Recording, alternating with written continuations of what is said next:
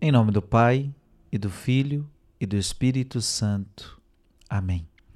Que Deus abençoe você mais um dia onde vamos meditar a palavra de Deus. Dia 13 de maio. Eu quero meditar com você a palavra que está em João 15, versículo 18 a 21. Naquele tempo disse Jesus aos seus discípulos: Se o mundo vos odeia, sabei que primeiro me odiou a mim.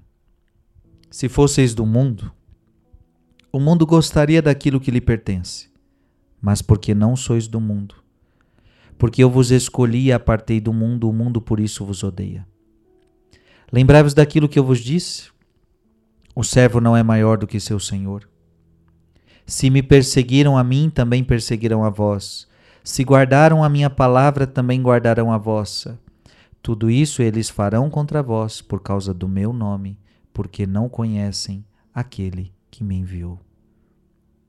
Palavra da salvação. Se o mundo vos odeia, sabe que primeiro me odiou a mim. Gente, vamos deixar isso bem claro. Jesus foi odiado pelo mundo. Dá para entender isso? Jesus foi odiado pelo mundo. E por que que Jesus foi odiado pelo mundo? Ora, porque ele é a verdade e o mundo quer viver no quê? O mundo quer viver na mentira. Essa é a essa é a vida do mundo. O mundo é mentiroso. O mundo quer viver em prazeres. O mundo quer viver no pecado. O mundo quer viver na mentira. E Deus é a verdade. Jesus é a verdade. Logo, logo não vai dar certo isso.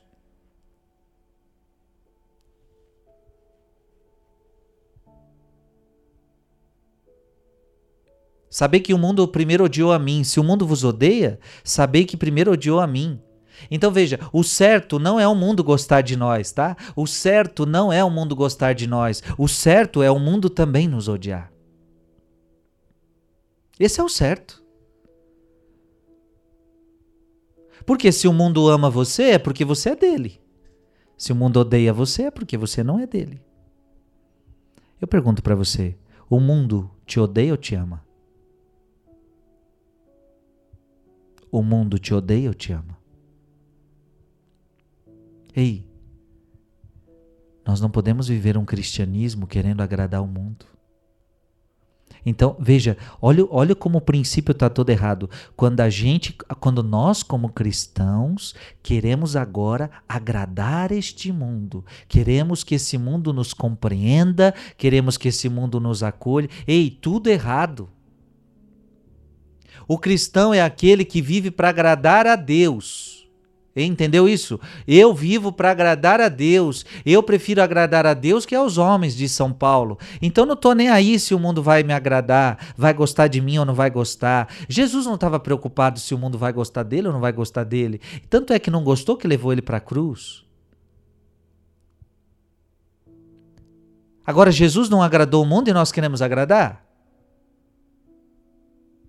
É tão triste quando a gente vê pessoas que querem pegar a palavra de Deus e adaptar ao mundo. O que, que é a palavra de Deus adaptada ao mundo? É a palavra de Deus dizendo assim: peraí, gente, não é bem assim não. A palavra de Deus não está dito isso não. Olha, a gente pode adaptar isso aqui. Isso é, é, querer, é querer agradar o mundo. Não, não, não, não, não. A palavra de Deus não muda. Passa mundo, vem mundo, passa mundo, passa os dias, passa os anos, passa as gerações. A palavra de Deus permanece a mesma, porque ela não tem o propósito de agradar este mundo. Essa, a palavra de Deus tem o propósito de agradar a Deus. O cristão, ele tem que agradar a Deus. Se fosseis do mundo, o mundo gostaria daquilo que lhe pertence, mas porque não sois do mundo, porque eu vos escolhi e apartei do mundo, o mundo por isso vos odeia. Então você quer agradar o mundo? Só tem um jeito.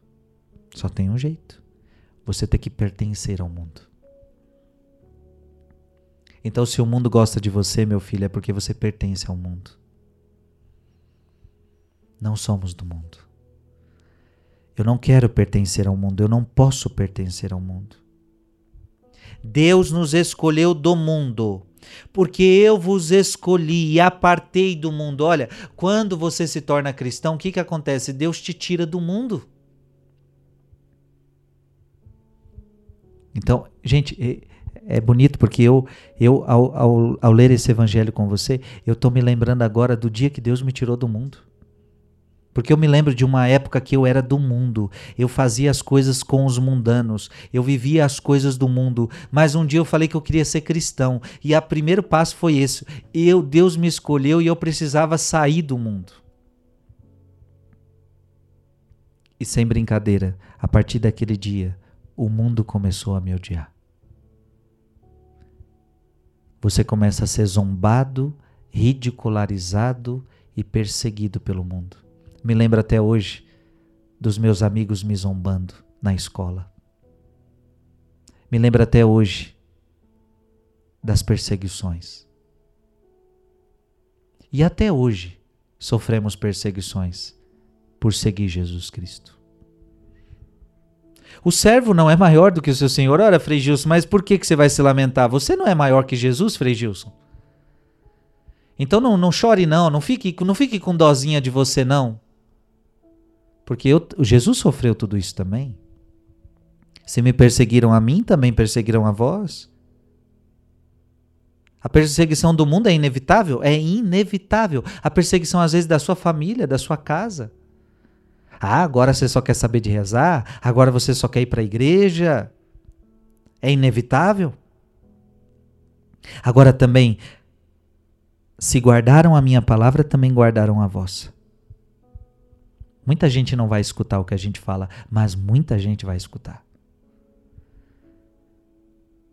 E, e se não ouvirem a nossa palavra, é por quê? Porque são mundanos e porque querem, querem continuar no mundo. E por que que nos perseguem? Porque não, não querem a verdade, não gostam da verdade, querem viver na mentira. Amado irmão e amada irmã, não tenha medo de ser odiado pelo mundo. Não tenha medo. Você não está nesta terra para agradar o mundo. Você está nessa terra para agradar a Deus. Só se preocupe com isso, em agradar a Deus.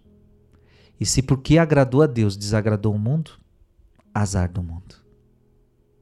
Azar do mundo. Que Deus te abençoe. Que Deus te dê força que Deus te dê coragem. Em nome do Pai, do Filho e do Espírito Santo. Amém.